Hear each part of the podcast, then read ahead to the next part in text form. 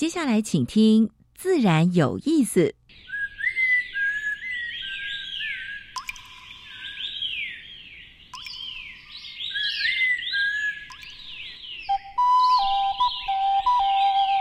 大自然是最能启发人心、最迷人的教室。透过鸟语、虫鸣，顺着山峰、水流，教给我们自然万物的盎然趣味与生命智慧。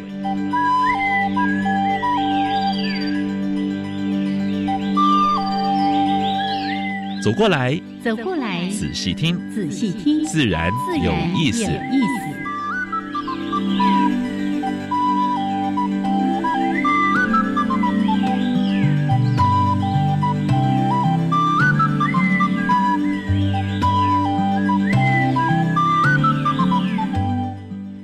Hello，亲爱的听众朋友们，大家好，欢迎收听教育电台。自然有意思，我想平视。我是燕子，还有杨老师。天气真的是非常的热，抓抓抓抓抓，我 像蝉一样。然后我以为这是热浪，结果呢，最近看到一则那个讯息，它是不算热浪。热浪说一个最高温要连续五天呢，四十度 也不一定说四十度。可是那个体感啊，你你现在看那个气象预报，虽然实际温度可能是三十八度。但我外面体感可能四十五度，我前阵前几天好像看到还到四十七度，我说哦，没有啊，没有那么厉害，感觉嘛，哈啊好，所以希望能够下一场大雨。其实几个水库现在也都过了，但是呢。哎，有一个德基水库，现在还非常少。对，只有他还在口渴哎。哦，拜托拜托哦。嗯。啊，希望能够稍微凉快一点哈。是，对这个。但是呢，疫情啊，虽然说今天微解封，微无也，等于没有解封啊。稍微啦，稍微哈，微调一下。微调微调。嗯，十三号开始了哈，但是今天嘛哈，是是是，所以有一些地方也可以啪啪走，但是呢，还是要有人数的限制啊。我觉得可以让大家到户外去走这件事情很重要哦，大快闷坏了。是是，尤其户外哈，因为我们最近也常常在大安里面去巡视，然后发现说哦。草也长高了，但是呢，人非常的少。是那个，呃，休憩的品质倒是还不错。哎，所以如果能够在把公园呢能够开放哈，就让大家能够走一走，其实也不错。或者到焦山，哎，现在很多焦山应该也开放了吧？呃，有一些步道有，国家公园没有，森林游乐区有的都开放了，还没有，嗯，国家森林游乐区还没有，二十六号才开始。哦，是哈。还有那国家自然步道还没有，就是一般交山的步道，大概从今天开始，对，哎就可以走，但是呢，人数还是要保持距离，对对对。对，口罩还是要戴上，是是，不要轻忽了。那一句话。我记得前两个礼拜我们说的那个什么叫行。百里路半九十，我们不要剩下差这一点点。然后说啊，只剩下两位数，好像大家觉得非常的放松，觉得哦，好像明显改善了。因为这种病毒它的变种变得蛮快的哈。这像像 Delta，你看已经把大家整惨了，对不对啊？好害怕，好害怕。哎，我打过疫苗了，你还没有？年长者优先，年长者优先。好，来回来说一下我们今天的节目内容。一开始呢，为大家安排两个小单元。一个单元是自然大小事，跟大家分享过去一个礼拜全世界台湾发生过比较生态哎比较重要的生态农业跟环保的事情。嗯。第二个单元，燕子要跟坤灿组长来聊台湾的原生植物，而且按照哎季节，按照按照现在节气哈是是是。我觉得今天这个植物。他的气质跟我们来宾非常的相似哦，是我们去高雅又坚韧哦。他现在还在挣扎念博士班。啊，我相信呢，我们教育电台的听众朋友对他非常熟悉。对，有一个非常优质而且很长寿的节目，叫《自然笔记》。对，在教育电台已经直播二十多年了，得过我知道起码两座金钟奖。呃，他刚已经比了六座六座的金钟奖的得 金钟奖。对对对，我们的清慧今天来到节目当中。但是今天不是来为《自然笔记》打广告，今天是来为另外一件事情。因为呢，青慧他在六年多前也成立了一个叫。台湾声景协会。是是是。那七月十七号叫台湾聆听日。是。哦，嗯。大家要好好的来听一听台湾各地的声音，对，所以我们今天特别的把亲会邀请到节目当中来。十六号、十七号，大家赶快录一段音，来录一段自然的声音。十七跟十八，十七十八，哎，我们都剧透了，就待会儿让清慧自己讲。OK，现在加入第一个小单元，自然大小事。风声、雨声、鸟鸣声，声声入耳。大事、小事、自然事，事事关心。自然大小事。刚才跟大家提过哈，就是微解封之后呢，森林游乐区大概会稍微缓一点，二十六号之后啊。啊，其他的一百二十条自然步道哈，大概是从今天开始开放啊。焦山的地方也大概是慢慢开放了，但是还是一样戴口罩，保持距离哈。樱花公园龟去年大概算了一下，二呃二零一九年算是一万五百三十二尾哈，那去年又增加两千尾，应该给呃雪霸国家公园。拍拍手哈，真的是非常不容易。是，从以前只有呃八百八百条，一千六百条啊，一开始研究的时候非常少，非常少。然后呢，现在能够有这样的融景，应该是呃，就是。就包括就关于上上下下的努力了哈，真的是要给他们拍拍手哈。不过也是一样，不能松懈，一样的好好的维护我们的自然环境。嗯，现在还不错，就是连地方都有介入这个守护的行动，尤其在原住民区域啊。台湾现在有发，最近有发现八种新种的沙蚕。嗯，沙蚕你知道哈，在那个沙滩上面哈，就是扁扁长长的哈，那个。中兴大学生科系的教授叫做薛潘文教授哈，他利用那个哎博物馆馆藏跟一些采集记录，他总共发表八种新种，比较特别的，它的种名是用东部地区用阿美族哦，是哦，哎，然后西部这地方用台中那个平埔族，平埔族有一个有一个拉有一个拉拉绿拉拉族，这是。以前讲的大大肚王国了，拍铺拉祖，哎，拍铺拉祖啊，我好，所以也给那个潘教授拍拍手哈，这不简单了哈，能够用原住民的来来做这个命名啊，好，有哪一些企业还在污染淡水河哈？呃，张忠国教授，台大生工系的教授退休了哈，然后他他有开发一套监测的仪器，是，然后让一些志工呢在淡水河，然后他们在做做做做检验，定期做检验。发现有一百二十六家污染企业哦，所以这个部分我想更详细的情形，我们下次有机会再找张教授来来现场跟大家分享。张教授现在也是七星生态保育基金会董事长，是是是。好，动保团体哈在呼吁说，三立集团停止进口那个长颈鹿。嗯，哎，这次长颈鹿是从斯瓦蒂兰蒂尼。哎，就是要要进口的，但是呢，后来我们的那个环团的蛮认真的，去 check 一下，说斯瓦蒂尼没有这种原生的种类啊，哎，会不会是繁殖的？嗯哼，但是他们会反对的原因说，过去就是啊，顽皮世界哈，没有好好把这个照养这些动物，这些动物，好像死亡率还蛮高的啊，所以三立集团可能要注意这件事情了啊。日本废弃的茶叶可以制成一百一百 percent 的可可生物分解的苗盆，有没有苗盆？过去都用塑胶嘛，对不对？现在可以用茶叶的这种。这种那个的做哈，其实在家里你其实就可以自己做，因为泡茶之后不是很多茶渣吗？啊，那个就可以用了啊。哦，那你是拿来做堆肥吗？还 记得要先晒干哦，晒干才可以用，不然会发霉。没有，它在做成苗盆呢，就是做苗，有没有苗可分解的啊？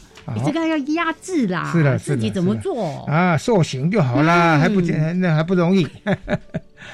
违规的露营区将就地合法哈，奇怪哈，哎哎哎，这个政府怎么常常在就地合法？农地也就农地就地合法，连这个要就地合法，对不对？农地工厂啊，所以我是觉得说，难怪一些立委跟民团的话呢，哎，呼吁说暂缓。我想应该好好的来沟通的，哪些地方不能够开放就是不能开放，对不对？严格禁止，而是坡度太大的，那怎么可以就就地合法了呢？好，最后跟大家分享一则就是比较有趣的哈，牛的胃里面发现的微生物可以分解现在全世界最难分解的塑胶。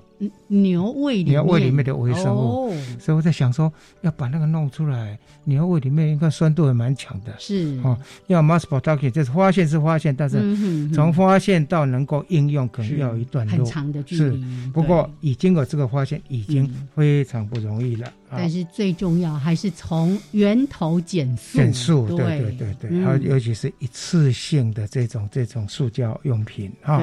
好，这是今天的。自然大小事，等一下呢，接着是燕子要跟我们台湾 special 要介绍什么呢？台湾的原生植物。嗯，你待会儿一听就知道为什么我说跟今天的来宾气质非常的相近，真的高雅坚韧无比呀。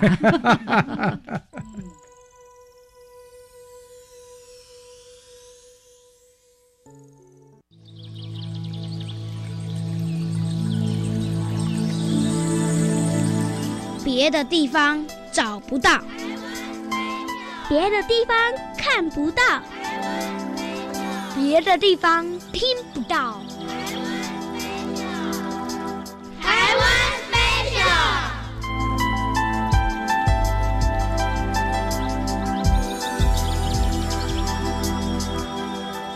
欢迎朋友们继续加入教育电台，自然有意思，为大家推出的我们台湾 special 的这个小单元。我是燕子啊，为大家邀请到财团法人台北市溪流环境绿化基金会的技术组组长陈坤灿组长。Hello，坤灿好，燕子好，各位听众朋友大家好。是我今天看到你就想起上次的大叶搜书，大家一定要去看看它的姿态，最近正是盛开期。没错，那就是郊区一些步道哦。那这个步道要晒到太阳的步道，哎，要有阳光，有阳光，要充分一点儿。好，那今天呢要介绍的这个植物，呃，大家应该对它的名称很熟悉，应该是再熟悉也不过了啦。啊是的，对，野百合有春天了，但是不止春天吧？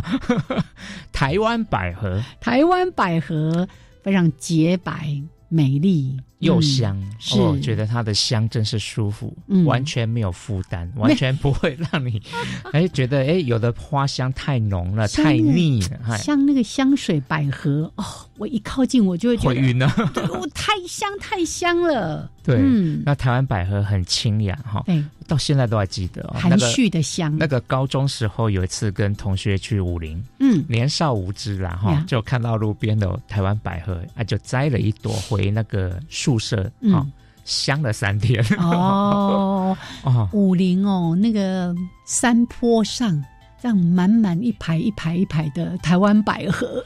哎，其实台湾百合从海滨。一直到高山，三千的高山都有。然后，因为台湾虽然说只有那么一点大，毕竟还是南北差距有那么远嘛，哈。所以，其实不同的区域哈，开出来的花哈，或是它的香味，稍稍是有点不太一样。是，而且开花期一直从就是春末夏初一直到夏天。所以你随着季节的这个变化，你到了五月六月的话，海拔都可能就要到比较高的海拔才会看得到。是。那这个我们讲它的习性好了哈，从海边一直到高山，所以它是树根性的球根植物。嗯。常常讲百合，就是有人问说啊，它根可不可以吃啊？对，底下的 有没有那个块块茎还是球茎可以吃？我们叫鳞茎了啊，鳞茎。哎，OK，吃是没有问题啦。不过。菜市场买的百合是专门拿来吃的百合，不同种是是不同种。那个正统的话是开橘色的花，哦，所以它吃起来它的球根比较饱满、结实，口感甜味什么比较好。对，台湾百合也可以吃，但是我常常觉得把它种开花不是很好吗？好，那它是夏天开花，开完花之后，其实授粉率很高，好，授粉率真的非常高，那就会结果。常常我们在带解说的时候，常说百合开花的神态是非常有趣的哈，因为它刚开始花苞的时候是低头的，哎，对，然后等到开花是侧面，对，就像一个喇叭，嗯，好，然后结果是往上翘，一百八十度，是因为要散播它的种子，对不对？所以它的这个果实哈，硕果干燥之后就裂开哈，三瓣裂开，哇，里面几百颗种子随风飘散。所以我常常在说，你真的很喜欢它，想要种一个花钱买，就花市其实很多人生产在卖，要不然你就采集它的种子，对，种子播种，隔年有机会可以。隔年就开花，嗯嗯嗯，哎，还算快，而且播种很简单。昆灿这个提醒就是你不要到野外去挖，偷挖的种不活。哎，这是昆灿说的，我说的啦。对对，因为偷挖会有点心虚，所以就没挖好。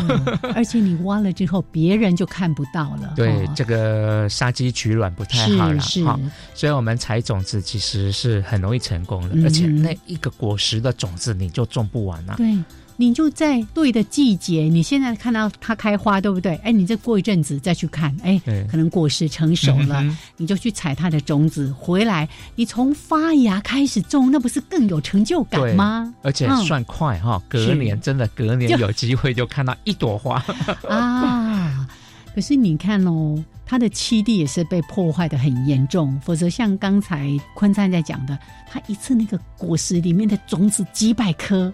早说应该要很多很多，可是曾经也有一段时间，大家还要去富裕，对不对？对，就是道路开发，或是说一些地方环境的这个破坏，所以它的栖地当然有保护，它就会存在，存在它才会再继续扩散。那像我们北海岸地区的话，都是已经是长在比较大家摸不到的地方才。有在开花，所以请大家好好的爱惜。是是，这么那么漂亮的花，我们拍照闻香味就好。你让我想起另外一种植物，就是那个石蒜，金花石蒜什么也是，又长在那个高高的那个峭壁悬崖的地方。很多台湾百合也是这样子。他们两个命运其实差不多，都是人类啊，把人家逼到绝境去了。早期的采集，但是这几年因为保育观念改善了，其实状况越来越好。适度采种是可以的哦，采它的种子，不要连根把人家刨除。对，而且，嗯，通常你看到花的时候，就不是采球根的时候，嗯哼，因为它的养分已经都跑到枝叶去了，所以反正球根很小，太假。嘿，啊不好，不好种。台湾百合从海边一直到高山三千公尺以上。连那个崖壁上面它都可以生长，我们要向它致敬。谢谢坤灿介绍给我们台湾百合，谢谢。好，现在时间是上午的十一点二十三分，欢迎朋友们继续加入教育电台，自然有意思。我是平视，我是燕子。你为什么说亲会是？台湾百合呢？对，刚刚有没有听到最后我那个结语？从海滨一直到三千公尺以上。甚至那个悬崖峭壁，尤其是那个岩石缝里面，它都可以长出来的。我就想到清慧的身影，从海边到高山，到处去收录。真的不能悬崖，真的不行。地景，而且也不容易。这个来宾自己就出生了。我刚才，我刚才，刚才在也提到说，我印象中是有金鼎奖，嗯，金钟有六座，到我再吓一跳哦。太厉害了，在广播界的话，可能无人出其右。我知道你才五座。天哪！来，我们欢迎《自然笔记》的主持人，也是我们台湾生景协会的创会理事长秦慧。Hello，秦慧。Hello，Hello，杨老师好，然后燕子好，各位自然有意思的朋友，大家好。对你不要等一下讲一讲就变成自然，我真的要要转换。我刚刚很想跟大家打自然笔记了。就你们刚刚在讲自然有意思，我也想说，我也想到喊一下。好，好，我们清慧的自然笔记是。非常有气质的。我跟杨老师，我们是当翠狗，比较属于那个没气质的节目。我觉得我蛮适合。没气质，天生当当当当当当当哈，当翠狗哈，生态当翠狗。嗯，好，那我们刚才提到了台湾的聆听日，我们后面再来说，因为有一些相关的活动要邀请大家一起来参与。那刚才呢，在青会来到录音室之之前，杨老师就跟燕子在问说。哎，为什么他会去走上这个生景协会？为什么他会来做自然笔记？我还问说他他是哪里毕业？他正大新闻系哦，跟这个跟这个 现在才赶快才知道。其实呃，应该说清会在做自然笔记就已经开始在从事声音的工作了哦。那一直到后来才又去成立了这个声景协会。嗯，其实跟声景协会跟我们教育电台自然笔记有很大的。关系，我觉得这个就是我们的，这个是如果用树来讲，这个是总源库啊。然 后 这个地方，这个因为有长时间的耕耘，然后用声音发声嘛。嗯，所以慢慢就感受到环境的声音记录者，然后去聆听它，然后感觉到它的一个变化，所以开始又投入到比较大的一种教育的工作上面，实践它这样。嗯嗯，所以自然笔记是一个源头了。你还没有跟那个秦会恭喜啊？是，他最近才得一个奖哎。对不对？那个不是讲了，那个是 是啊，是啊。杨老师是剧透大王，那个待会儿才要问的，这已经谢梗了。OK，所以从开始直播自然笔记，哎，二十多年了，二十四年，一九九七年直播到现在，燕子那时候在做。爹地妈咪来，因为在 我旁边录音机，我还记得，我们也都很都是很古老的陪伴的。我们差不多是同时间进呃来到教育电台，对对对。但是但是燕子是电台的编制，我们还公务员，我们在后面都还在游走。啊，所以因为直播自然笔记的节目，嗯，慢慢因为你会到户外去收集很多自然的声音，嗯。那酝酿了真的也快二十年，才去创立的这个自然啊台湾声景协会。对，嗯，其实有一些很独特的机缘，当然就是开始关注到，因为你我这个自然笔记节目要因为运用大量的在野外收音。其实我做广播节目是一个很有趣的部分，我喜欢声音，嗯，那但是我喜欢聆听。那聆听大自然的声音，所以给我的一个角度就是，我要一个身份，让我可以跑到野外去听大自然的声音，然后要把它采集回来。所以我的工作其实是跑野外的。那那跑野外回来，收集这些声音以后，想要为这些声音说一些故事。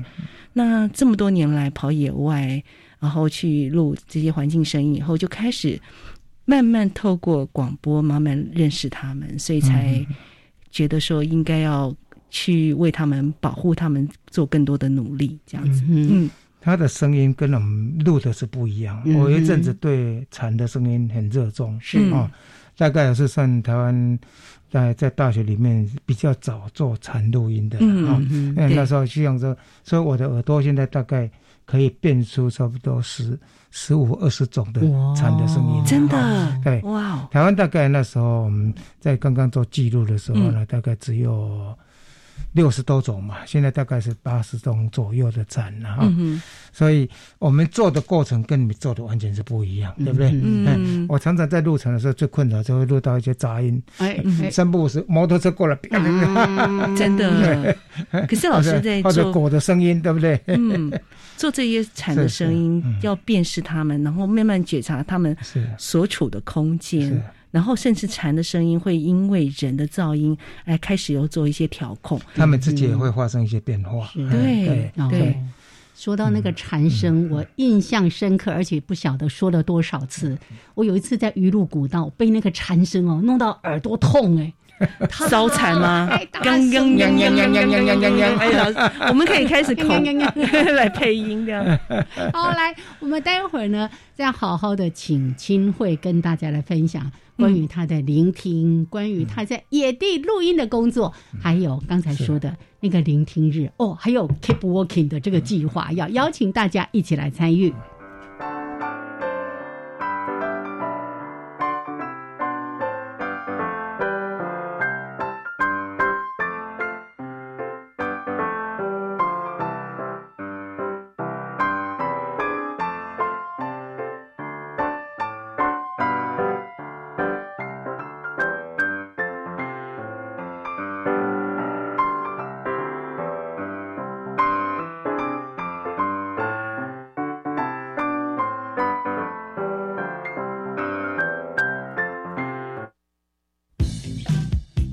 Lady Gaga、Winnie Houston、安室奈美惠、蔡依林、瑞奇·马丁，这些你所熟悉的歌坛天王天后，他们的经典作品与运动赛事有许多精彩的故事。乐坛和体坛息息相关，相辅相成。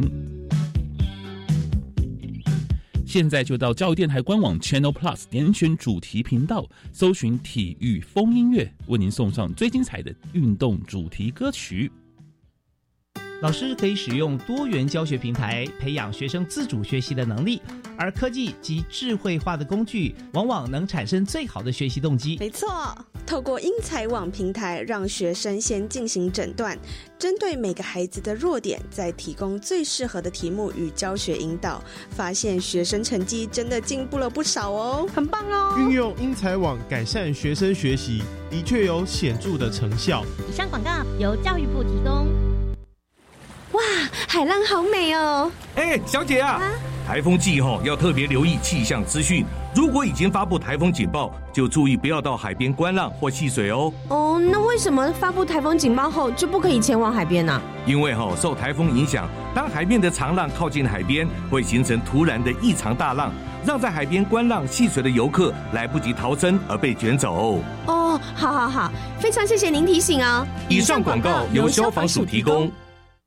加外加外，阿玛波拉，扎根格玛西卡斯达斯，迪加古拉布。古六六，大家好，我是来自台东的胡代明，这里是教育电台。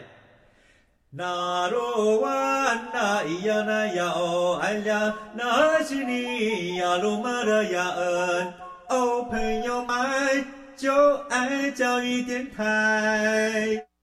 好，现在时间是上午的十一点三十二分，欢迎朋友们继续加入教育电台。自然有意思，我是张平视，我是燕子，我们我是清慧。我们现在首 访问的是清慧，他是地景协会的创办人，嗯，申请。啊，深景协哎，也不是。landscape 跟 soundscape 哦，台湾申景协会。是是也是教育电台非常优质节目《自然笔记》的主持人。另外呢，他自己很喜欢一个名称叫。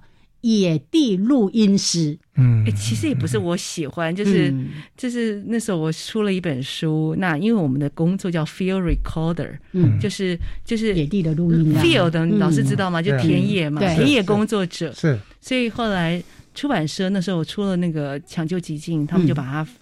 把它翻成叫野地录音室，是就好像创造了另外。是是 是。其实说真的，我每次出一本书，我就会变成某一个。上次我出另外一本书叫亲子旅游达人，然后后来我出了另外一本书叫做海洋文学作家，所以海洋文学，然 后还有二十四节气的。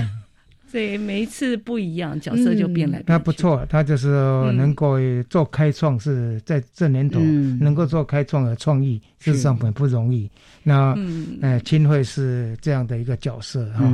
然后我也上过他的节目了哈，他很用心 啊，哎，谢谢。所以每一次在看你听你的节目，或者是看你的这个过程，都会。有莫名的感动，哎，谢谢，真的真的，面对两位才是我的因为因为一个学新闻的，能够把把自然、把生态、把这个生景。做这么好，事实上是非常不容易的。是，大家本来以为说，哎，嗯，这个是不是以前是什么师大生物系毕业的还是什么？真的吗？差太远，差太远。是谁要生？那是燕子，燕子跟你们两个都一样，你们两个都都都那个，我们可以停下来，停下来，停下来，在唱包歌。我们回来聊一下，因为刚才在音乐当中哦，青慧跟我们分享一个非常美好的经验。为什么我刚才特别说他是野地录？饮食，嗯，因为真的就在自然界当中，又回到刚才那个台湾百合，从海边到高山，在各个海拔，在各种不同的生态系统环境当中，你都去做录音哦，去采集。那你刚才就在跟我们分享，你去阿里山。录音的那一是太美好的那个氛围了。碰到杨老师，就会自然会想到昆虫的鸣虫的声音。因为我觉得鸣虫真的，它不光是，特别是蝉，蝉这种物种，它在夏天这时候很容易听得到。但是大家听蝉声，大概也搞不清楚它什么物种。但是大家有没有听过蝉？其实它在咏唱的时候，它也可以跟环境有某种的一种共振。这是我生命当中一个很有趣的经验，就是我去录阿里山的慈云寺的时候，当时。我在听到旁边是驳斥木蝉的声音，可是你知道木蝉的这个部分到天黑的时候，它都会最后还会有一个半个小时的这样的声响，所以那个声音就跟那个最后的呃这个暮鼓晨钟啊，最后那样的一个结舞的结尾的一个撞钟的声音，在那个山谷当中形成一个很有。很有力量，就是当那个撞钟结束的时候，木木蝉的声音也戛然而止。嗯，所以那个声音的寂静就余荡在那种山间里面。那我心里当中有非常强烈的感动。我在想，木蝉在听着，那那个听可能跟着当时的光线，光当时的那种可能。我不知道那样子一个连接是什么，可是我觉得那个声音是非常有力量的。嗯，一般一般的话，如果以蝉来讲，倒是跟光线和温度是有关的，然后，所以它戛然而止啊，你会感动。但是如果其中有一只突然间，那又是另外的，那那另外呛虾出来。是是是，不过杨老师就是科学家。以牧场来讲，真的哈，你说在阳明山牧场哈，你走一小段，然后他们会几只开始叫，那一群跟着叫，啊，你会不会觉得热？你会感觉得很凉快。但是也有人有不一样的感受，听那个声音，哎，好像阴森森的，有点害怕。就因为这样子觉得凉啊。那是每一个人每一个人每一个人听那个声音，待会都有不同的感受。真的。但是木蝉真的是。蛮吵的了哈，但是没有像烧蝉那么少了哈。但是呢，它那个声音也是其实还蛮好听的啊。嗯，现在野外那些烧蝉已经在跟你抗议了。烧蝉现在还没有 还没有还没有完全出来，有一部分一小部分族群出来了。对，可是你想想看，他就是为了这个夏天的鸣唱，你就觉得应该好好珍惜它，多蛰伏多久，对不对？而且蝉跟文人。啊，中国文人是那个想法是息息相关。嗯嗯，蝉是高洁的象征。是是。不过呢，也有，呃，呃，也有蛮俗气的了，就是说配蝉，对不对？配蝉就是那个君子配蝉嘛，哈，这高洁嘛，哈。嗯。但是呢，如果腰缠万贯，腰缠万贯，哈，旁边腰带旁边这个的。那是生意人，所以惨啊！我们那个主题改成要讨论产的意义。没有，我们回到声音了，回到声景啊，回到声景的部分。其实刚才在谈说，呃，清慧从事这二十多年的野地的录音，哈，包括你的节目需要，或者说你自己喜欢聆听、喜欢做声音的记录，那后来。呃，成立了这个台湾声景协会啊。那声景协会想要做什么事情？嗯，声景协会其实它在二零一五年成立，它就是聚集了各方用声音来进行它呃不同的工作或使命，包括了声音的工程师、声音的科学家、声音的呃医学机电人员、声音呃录音师、声音的文化工作者。总之呢，在这样的一个声音相关的背后，它有一个社会使命，就是透过声音来促成整体社会的一个呃，就是进步或是生活的一种改变。那它有一个核心，就是在于，当然我们今天活在一个。哦，越来越喧嚣。那声音的聆听，反而大部分的人是用视觉，却发现很多人都忘记听觉其实跟我们身处的环境息息相关。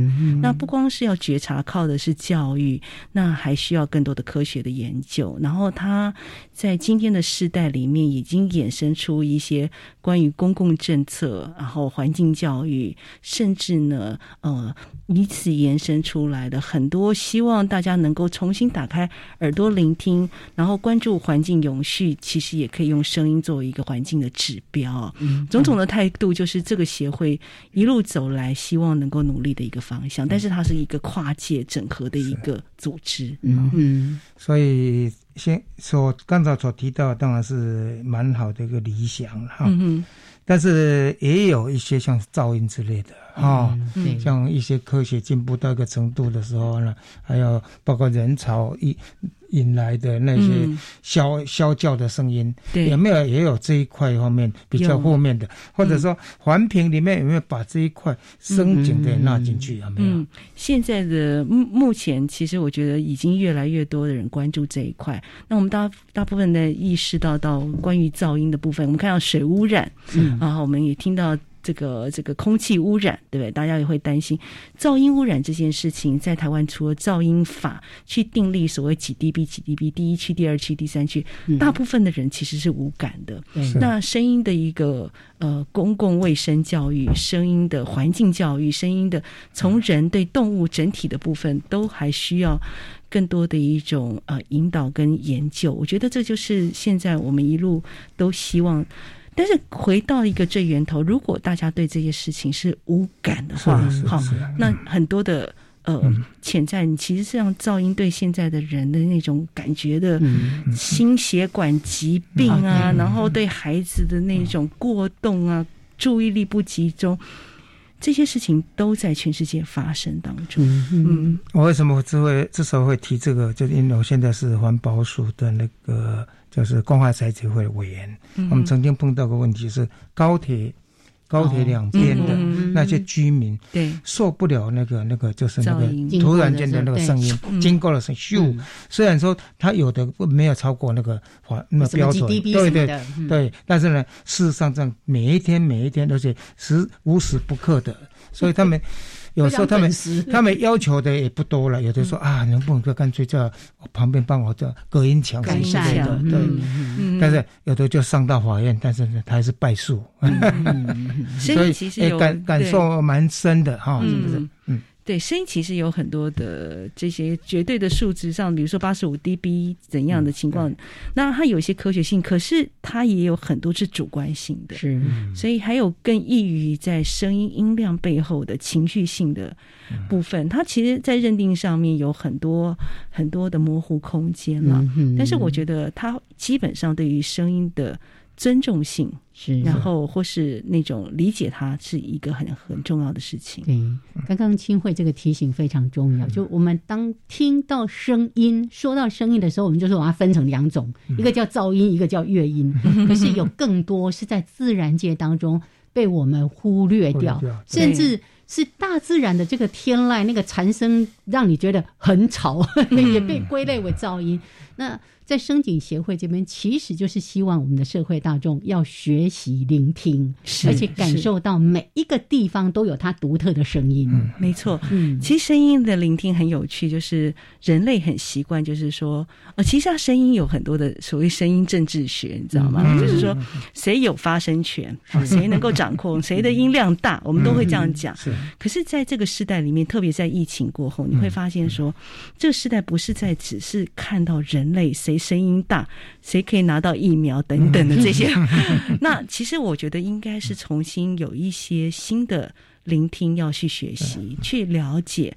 那我们这次从人跟非人的角度来说，并不是要呃只让人的耳朵只听人的声音，我们要开放大家的去了解非人的世界是在这个地球里面仍然是一个不是有一个选票的背后政治主张而已，它是存在更能够决定世界的力量。嗯，那我想起那个青会做了一个蛮伟大的事了哈，能够把国国家公园阳明山国家公园变成全世界第一座的呃都会的宁静公园，能不能把这个？这段过程跟大家说明一下，你为什么会去选这个？哎，那顺便加一个太平山的 进山景，这些事情都是有迹可循。但是我有时候不要说是我在做，我觉得是很多的力量。就是其实我一直知道我自己是一个讯息的一个中介点而已。那这个故事就要从我跟一位野地录音师叫做 Gordon Hampton 认识开始。那当然，这故事就很长，因为认识这位很厉害的录音师，然后促成我开始关心台湾的声音的极境的这些呃做法，所以我花了六年时间。那在太平山上，那去跟太平山的罗东领馆处的还有很多的朋友的帮忙，终于六年后在太平山成立了第一条极境山径，就在翠峰湖旁边。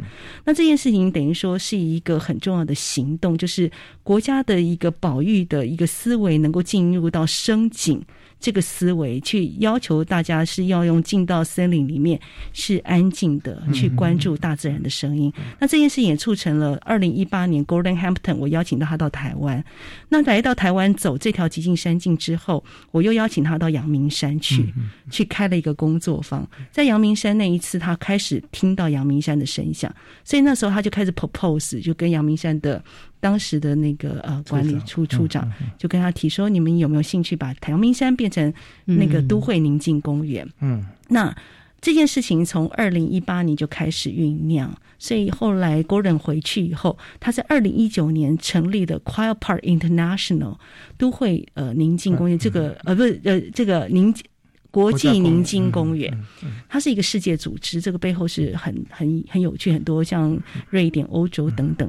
那在这个 board 里面的 support，他就该跟我讲说，我们来推阳明山这件事情。所以我们就跟阳明山经过两年，我们做了声音呃申请的调查，我们做了出版品。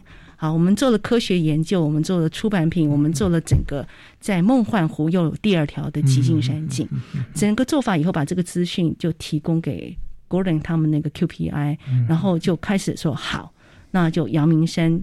那我觉得，呃，这件事情有一个核心点是政府其实很害怕刚开始，可是我觉得因为政府。其实还有背后很多的相关的人，在地的人在默默的在耕耕耘，说声音聆听是很关键的，所以有这个时间点就翻转了，让杨杨明山很勇敢的接受了这个桂冠。是是是是，对。目前的话，就是那条生境的话，就是以以那个。那你说梦幻湖。那个梦幻湖是第一个，现在我在进行，我们接下来还有很多的行动，那包括声音的 sound tracker，就是声音的叫做追踪师的训练，那还有五条烽火水土木，在阳明山就会形成这件事情，全世界都在看，大概是在大概全世界首创了，是，所以我们现在目前。大家国国际上面都在看我们在做这件事情，嗯，哦，太棒了。所以第二座我们还没有出现，就是第二座接下来七月十八号是在伦敦，伦敦对，伦敦哪一个 park？呃，那个名字我忘记，是后面什么叫 Health 的那个，在伦敦旁边，应该是一个。这是他们也是都会公园，也是都会公园，它是全欧洲第一座。OK，我我要偷问一件事情，那那个阳明山的那个飞机航道的问题，就是 这个部分，我有去看他们的航那个航道图啊。嗯，燕子你说，嗯，对，没有。这个，其实是一个很有趣的机缘。有一次我那一次是因为电台办活动，嗯，那那个晚上呢，我就陪着清慧去梦幻湖边，在夜晚收录声音，然后。录啊录，嗯，那个飞机就过去，飞机就过去，然后清慧就说，他很想要让这个飞机都改道。这个在在台湾来说，因为在做录音的时候，最担心这个蛮多人为的这种噪音的啊。我在录场的声音也碰到碰到类似的状况，嗯。嗯，其实这个背后就是希望说，国家公园或是都会宁静公园，当然我们能够从很多方向能够帮助他把这个声音，你想想看，只要安静下来，我们就可以接续到一百年前跟一千年前的状态。所以这件事情是一个我们期待说，呃，能够回让自然能够有这样的情境，这也是值得努力的方向。OK，所以刚才千惠有提到说。在这个极境山境，或者呢，现在我们的阳明山已经成为一个宁静公园。嗯，大家去到山上，卖个嘻嘻哗哗，就是千万不要带着你的大型的喇叭上去。我现在在爬山的时候，最最讨厌的就是。很多人带个收音机在旁边，或者是说旁边有一家那个什么那个那个卖卖卡拉 OK 店，哦，就大小声的啊，唱的也不是很好听，但是为什么唯恐天下不知？嗯，这个要嗯，所以这个也是我们的一个很重要的素质哦，还有我们亲近自然的一种态度跟方式。是的，OK。好，来，我们待会儿呢，再进行今天的最后的一段，要请清慧跟大家说的。从刚才一开始就一直在说，七月十七号台湾聆听日，我们怎么聆听？怎么为这块土地来记录各地特有的声音？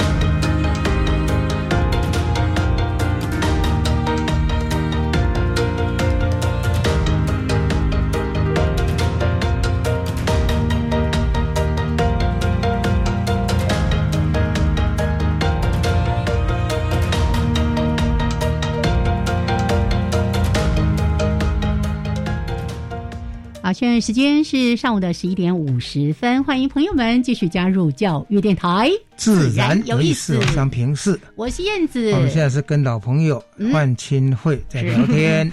哇，谢谢。自然笔记的主持人，也是台湾生景协会的创会理事长，对，也是非常重要的野地录音师。没有，没那么重要，丢脸，觉得不好意思。好些年前我就跟清慧，嗯啊。在聊，也听他在呃说他的理想抱负，就提到说啊，要把台湾那个七一七，因为七一七有有点那个听一听的那种感觉，那希望去推动成为台湾的聆听日。嗯，那这一次呢，又结合了刚才杨老师一开始有提到了，呃，青慧今年呢也得到了 Keep Working 的这个梦想资助哦，让他的这个梦想可以实现，所以呢，这个事情就越做越大了哦，要邀请大家一起来。成为台湾聆听日的这个聆听的成员，也为我们来做一些记录来。请金慧来帮我们说明，真的很谢谢杨老师跟燕子给我这个机会，但是要赶快把这个时间哦，嗯，然后这么难得要告诉大家，就是在这个礼拜六跟礼拜天，嗯，然后有一个呃重要的活动，想要邀请呃更多的人来参与。怎么参与呢？其实大家都说怎么野地录音师，好，那我的角色其实一直都只是一个邀请者，然后就是这次。我希望每一个人都是野地录音师。他说：“我没有这个设备，那没有关系，你拿你的手机就可以就可以了。对，你知道放影片，你知道用那个手机里的那个录像功能啊？怎么做呢？就是七月十七号跟十八号的早上，请你。”不用跑太远，几点？几点？呃，清晨天亮以后都可以，四点钟都可以。睡起来的时候，对，做什么呢？就是请你把那个手机放在你的窗边，或是你觉得你家附近。那些可以听到除了你家自己讲话的声音之外，关心一下附近有哪些大自然的声音，请你把它录下来。好，录大概一两分钟就可以。那因为现在大家很多的人都会有脸书啊、IG 啊这种社群的这种呃这个网络，请你把这个声音呢上传。好，去跟更多的人分享，然后标注哦，#hashtag 就是那个“井”字哦，然后你写七一七台湾聆听日，然后 underline。听见台湾之城哦，那个台哈是另外那个复杂那个台哈，好不是那个简体台哈。七一七台湾聆听日，那这个这个讯息，如果你要想要了解更多，你可以上台湾申警协会的这个脸书，我们都会告诉大家。那其实我们在做什么？我们在做一个很重要的公民行动，因为七一七聆听日这件事情，我们从二零一七年。一直举办到现在已经呃五年了嘛，那但是呢，还有另外一个叫世界聆听日，它是二零一零年，那他们是七月十八号，嗯，好，那我在二零一六年认识的这个创办人叫 Ari l e g a l n a t s o n 哦，在美国认得他，那我在二零一七年就成立了就是台湾的聆听日之后，我们就从此就结合在一起，所以每一年我们都根据这个他们的主题啊。去办一系列的活动。那今年呃世界聆听日七一八，它的主题叫做 The Unquiet Nature，呃 The Unquiet Earth，不宁静的地球哈。那这件事情并不是说地球变得更吵而已，或者说地球怎么样，而是特别针对到疫情之后，人类因为很多的行动开始被呃要停止下来，可是让很多的声音，大自然的声音反而又回来了。所以其实在这个时候，我们必必须要让更多的人去了解人类的行动跟自然的声响的再现，它的关系究竟是什么？所以，呃，我们要去让大家人知道说，因为我们愿意安静下来聆听这一切，我们才可以清楚的听到地球的声音。无论是抗议，无论是他们的缤纷再现，都跟人类的选择息息相关。好，所以在二零一呃这今年的十七、十八号，我很希望诚挚的拜托大家，用声音来连接我们彼此，用声音去让你的耳朵听见周围那些不是而你而已，而是更多在这个土地当中存活的那些大自然的生命。嗯，当你听见它以后，我会在今年呃这个七月。底以后，我会让大家，我会在线上开一个，就是呃演讲，然后把这些声音你这次声音，第一个有机会，有可能我会甚至会主动找你，好分享它，甚至放到自然里笔记，或是自然有意思、有兴趣也可以播哈，一起播。播的话，我们就跟你们连线，我们会连线，让你告诉我说为什么你会关注这一段声音。我们要让更多的人去透过声音重新连接，听见。透过个别的声轨汇流一个二零二一年台湾聆听日的共同代表的台湾之城，那是我们公民的行动，公民的决定。